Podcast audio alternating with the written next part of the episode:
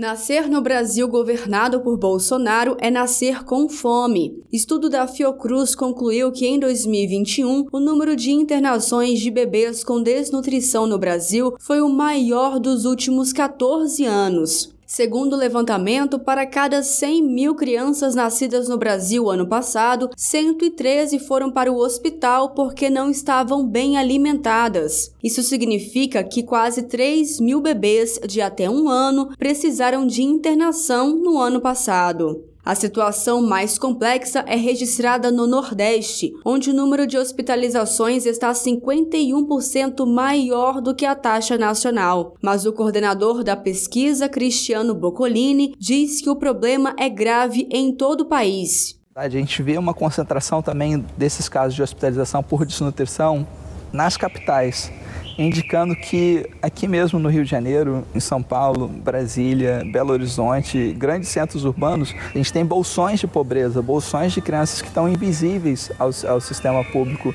que é, sofrem de desnutrição e estão sendo internados por causa disso.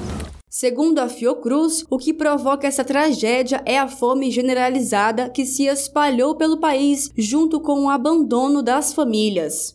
Essa criança ela tem consequências de desenvolvimento. A desnutrição nessa faixa etária ela pode inclusive ser irreversível, trazendo impactos em relação a déficit de cognição, a déficit de é, desenvolvimento, você ouviu agora Ana Paula Bortoleto, a nutricionista da USP, alerta sobre os prejuízos ao desenvolvimento de crianças com meses de vida que ficam sem ter o que comer.